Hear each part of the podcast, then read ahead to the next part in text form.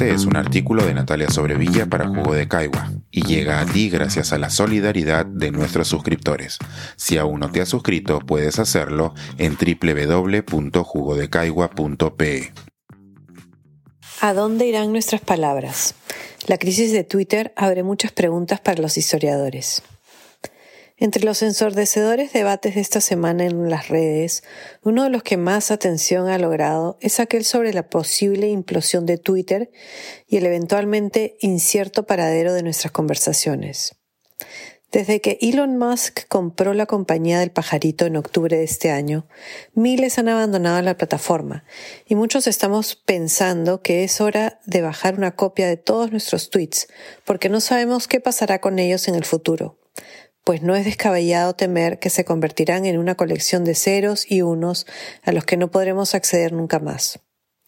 Aunque en la larga perspectiva de la historia, un medio que ha existido 15 años no es más que un pequeño punto en el inmenso archivo de la experiencia humana, es difícil no reflexionar sobre los archivos digitales y el destino final de todas las palabras que lanzamos a la estratosfera.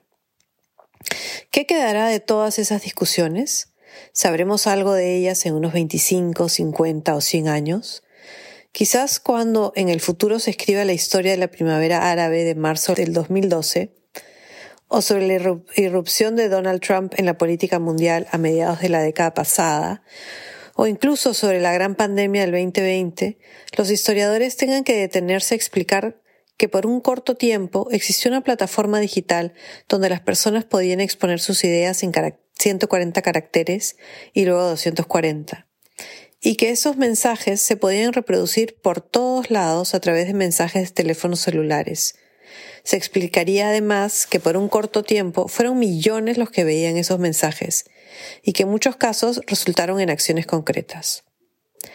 ¿Cómo explicaríamos que en un periodo tan acotado haya habido un impacto tan desproporcionado? ¿Será Twitter reemplazado por algo semejante? ¿Y será que las actuales plataformas digitales llegarán a su fin como las conocemos? ¿Cuánto tiempo más discutiremos por Facebook? ¿Qué ocurrirá con todas nuestras imágenes en Instagram?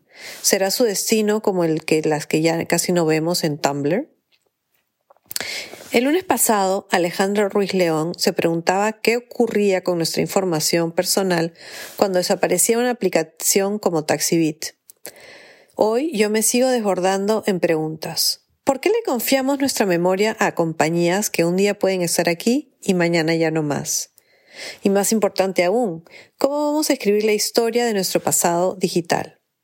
Para una desviación profesional, tiendo a analizar cómo llegamos a conocer las sociedades del pasado, cómo nos llegan sus palabras, y a partir de ahí pensar cómo se conocerá en el futuro la manera en que vivimos y pensamos hoy. Para la historia reciente tenemos muchas fuentes y la dificultad para estudiarlas radica en decidir a cuáles de ellas les podemos creer, qué puntos de vista nos presentan, qué nos ocultan y qué nos develan.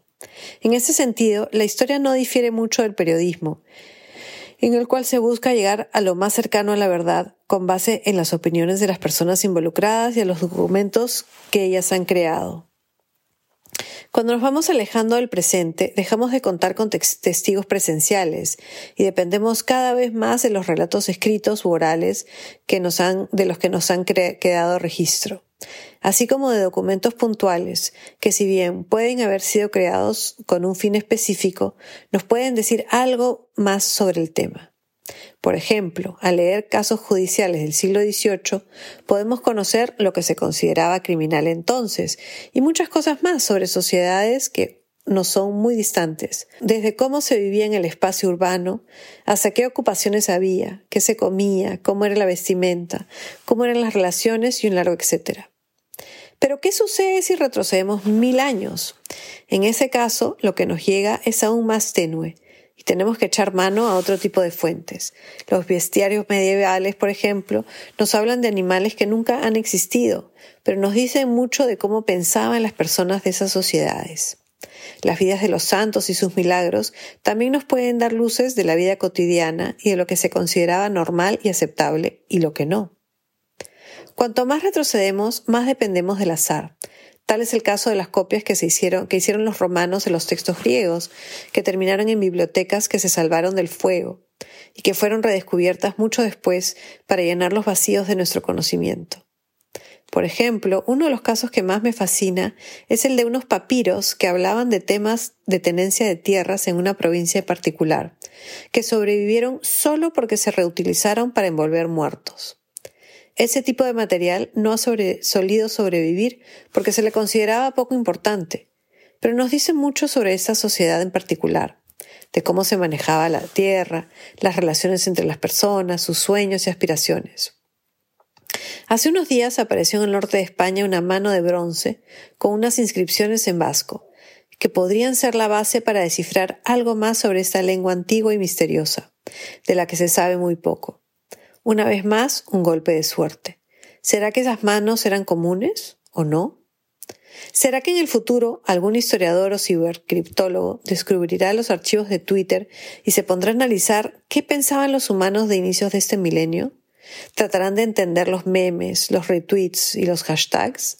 Y quizás en esa labor demencial puedan imaginar un poco del mundo en el que vivimos y que nosotros ilusamente creemos que durará para siempre.